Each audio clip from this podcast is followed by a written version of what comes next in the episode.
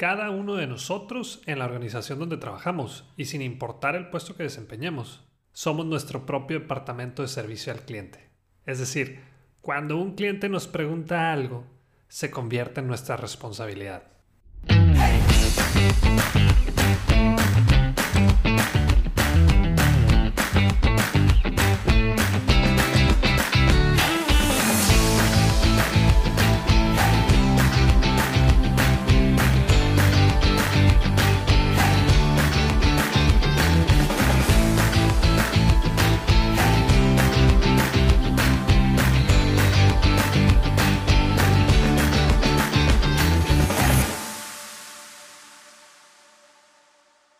Daniel, fíjate que dejó de venir un señor aquí al café. Es un señor ya mayor, que lo traían sus hijas en la mañana, aquí desayunaba y como a las 12 regresaban por él.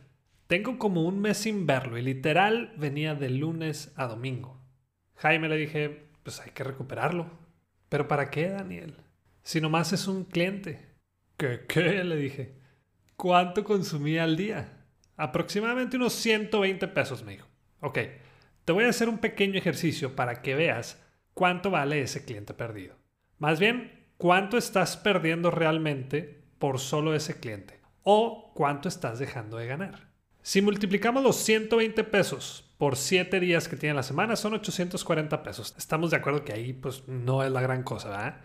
Si multiplicamos esos por 4 semanas que tiene el mes, vienen siendo 3.360 pesos. Ahí todavía me dijo, es que Daniel, con un cliente nuevo me recupero. Ok, si multiplicamos esos 3.360 por 12 meses, nos da 40.320 pesos al año. Ahí sí como que se tapó la boca y ya no le gustó el asunto. Pero ahí no termina esa cuenta, Jaime. Por cada queja que tienes en tu negocio, hay otras 26 personas que tienen el mismo problema, pero que se quedaron callados. Es decir, no te lo hicieron saber. Entonces, si multiplicamos los 40.000 o más de 40.000 pesos por 26, que son el número de quejas que no te lo hicieron saber, nos viene dando un gran total de 1.048.320 pesos. Por un solo cliente y por una sola queja. Porque también hay que tomar en cuenta que las empresas mexicanas tienen entre 25 y 30 quejas diferentes en el año. O sea, quejas que no se repiten. Y ojo, Aquí no estoy tomando en cuenta las malas recomendaciones que esa persona hizo con sus familiares y conocidos. Pero ya no quiero agregar más números porque te me vas a asustar todavía más. Entonces, ¿qué? Le dije, lo recuperamos.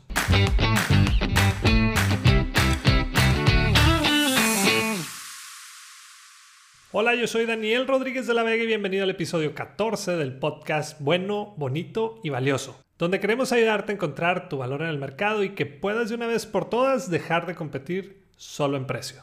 Si no te has aventado el episodio 13, valor agregado es cosa del pasado, échatelo terminando este y de seguro te va a ayudar a determinar qué es lo que te hace diferente y cómo lo puedes comunicar de una manera sencilla pero efectiva.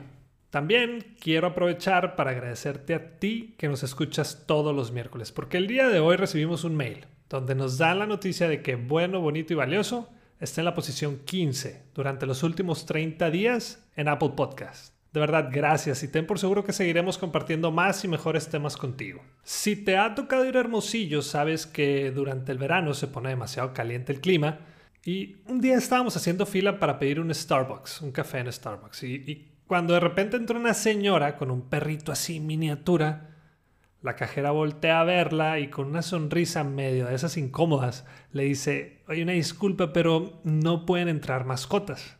No estuvo mal como se lo dijo, pero creo que siempre hay maneras de hacerlo mejor.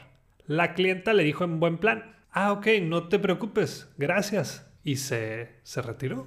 En eso veo que el joven que estaba trapeando el pasillo del baño dejó las cosas, abrió una puerta y sacó un plato con agua alcanzó a la señora que iba de salida y le dijo, señora, no se preocupe, yo le cuido a su perro mientras pide su café. Cada vez que me toca ver algún ejemplo como esos, los reconozco y se los hago saber. Pero la lección aquí es que te puedo asegurar que esa persona sabe perfectamente lo que significa perder a un cliente. Si no nos duele ver esos números del comienzo del episodio, entonces sí ya no sé qué decirte o recomendarte.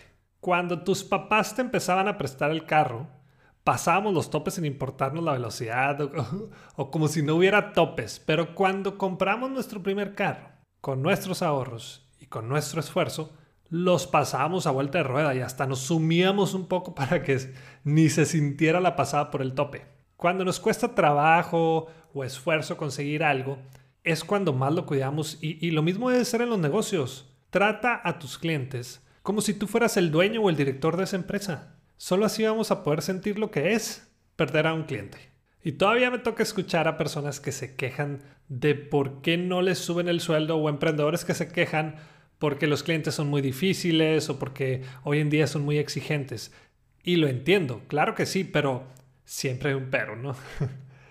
Creo que primero debemos preguntarnos hacia adentro o autoevaluarnos. ¿Cuántos de los clientes que hemos perdido en la empresa han tenido que ver directamente conmigo?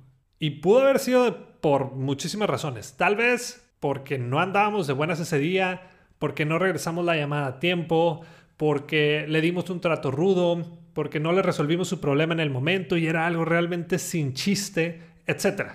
Antes de preguntarnos por qué no nos suben el sueldo o por qué nuestros clientes son tan difíciles o exigentes, hay que hacernos esa pregunta. ¿Estamos siendo exigentes con ellos?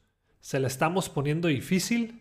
Cada uno de nosotros en la organización donde trabajamos y sin importar el puesto que desempeñamos, somos nuestro propio departamento de servicio al cliente. Es decir, cuando un cliente nos pregunta algo, se convierte en nuestra responsabilidad.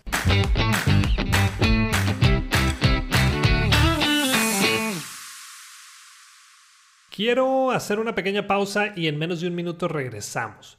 Uno de los objetivos principales de una venta es que se repita. ¿Te gustaría saber cómo puedes lograr que un cliente valga por lo menos 10 veces más que su primera compra? Queremos ayudarte a convertir a tus clientes actuales en clientes leales y por eso creamos el taller virtual y en vivo Cliente de por vida. Lo estaremos llevando a cabo los días 23 y 24 de febrero y solo nos quedan 6 de los 30 lugares disponibles. Así que entra al link que aparece aquí en la descripción del episodio.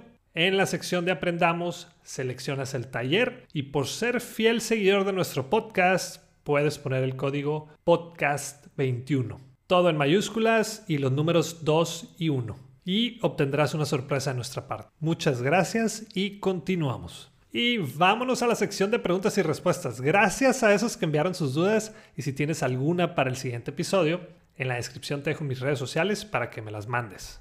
La primera pregunta es de Tetei. ¿Cuál es la manera más fácil de lograr que un cliente confíe en mí? Me gustó esta pregunta porque la respuesta es muy sencilla pero muchas veces nosotros mismos nos la complicamos. Si tú quieres que tu cliente confíe en ti, tú primero debes confiar en él. El problema con muchas empresas en nuestro país es que no confían en sus clientes. Casi siempre estamos a la defensiva, como si el cliente fuera una persona que quisiera acabar con nuestro negocio. Y sí, sí hay malos clientes, pero es un porcentaje muy pequeño, aproximadamente el 2%. Te voy a poner un ejemplo de una empresa que ni siquiera es mexicana, pero confíe en los mexicanos y espero que no me vayan a salir con el típico, ah, es que es una empresa muy grande. Pues con mayor razón, los pequeños negocios tenemos la habilidad de ser más ágiles, de, de recuperarnos más rápido y podemos ofrecer una experiencia de compra mucho mejor. Pero un día estaba buscando un libro digital en Amazon y al darle clic en comprar, me apareció un mensaje que decía, ese libro ya lo compraste en tal fecha. ¿Deseas comprarlo de nuevo? Ah, canijo, dije. Chequé en mi biblioteca y sí, ya lo había comprado. ¿Estamos de acuerdo que se pudieron haber llevado mi dinero sin decirme absolutamente nada?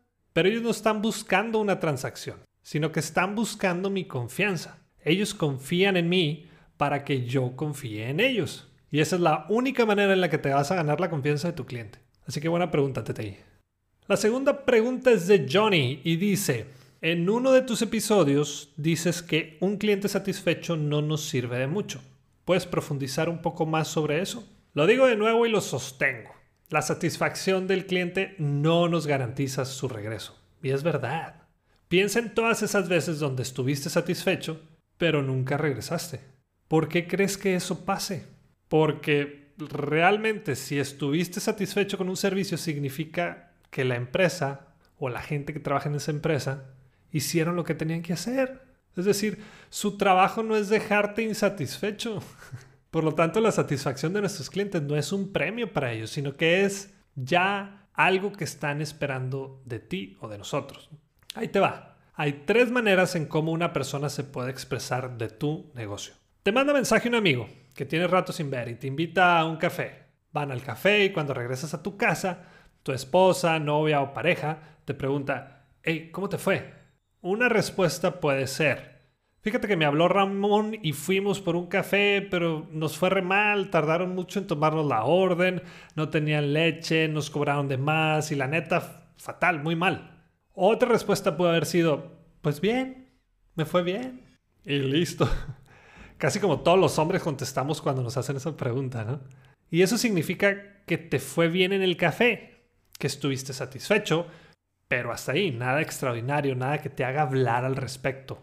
Y por último, la mejor respuesta pudo haber sido algo como, fíjate que saliendo de la oficina, me habló Ramón y fuimos por un café. Es un lugar nuevo que está aquí cerquita y está increíble, te atienden muy bien, el mesero se presentó, nos recomendó algunas cosas, el café buenísimo, nos dieron un pequeño pan de cortesía que hacen ahí mismo y para ver si nos gustaba y ya quiero volver. ¿Qué onda? ¿Vamos mañana? No busquemos satisfacer a nuestros clientes, busquemos una experiencia única y memorable es casi la única manera de lograr que ese cliente o esa persona quiera regresar con nosotros una y otra vez. Y la tercera es de Jairo. ¿Cómo adaptar un comercio físico a online y no morir en el intento? Buena pregunta, Jairo, y te la voy a contestar desde mi experiencia y desde mi punto de vista. Lo primero es aceptar que es algo que tenemos que hacer. No estoy diciendo que todos los negocios deben de estar online, pero la mayoría sí. Hay muchos mitos que suelen convertirse en miedos para los emprendedores. Y es normal, porque tal vez es algo que desconocemos. Si estás pensando en comenzar a vender en línea es porque el mismo mercado te lo está pidiendo. Y eso es un buen comienzo. Tiene su chiste y si lo vamos a adaptar hay que hacerlo bien. De nada nos sirve hacerlo mal o a medias y esperar que tenga un buen funcionamiento porque no va a ser así. Te voy a recomendar un muy buen podcast. Se titula Un millón al mes y el autor es Pancho Mendiola. Él es un experto en ese tema y justamente en su podcast te va guiando paso a paso para que vayas desarrollando tu tienda en línea. En la descripción del episodio te voy a poner el link para que comiences a escucharlo, pero ya, desde hoy. Y listo, por hoy terminamos otro episodio, espero que te haya gustado y también te recuerdo que ya estamos en Amazon Music y si nos escuchas por Apple Podcast te encargo tu reseña sobre nuestro programa. Te agradezco una vez más por escucharnos y te pido el favor de siempre. Si te gustó este episodio, compártelo en tus redes sociales, porque estamos buscando poder ayudar a más personas o empresas a que encuentren su propio valor en el mercado. Y la próxima vez que te digan, ¿por qué tan caro? Muéstrate de acuerdo y acepta lo que vales con dignidad y seguridad. Si quieres saber qué contestar después, no dejes de escuchar. Bueno, bonito y valioso.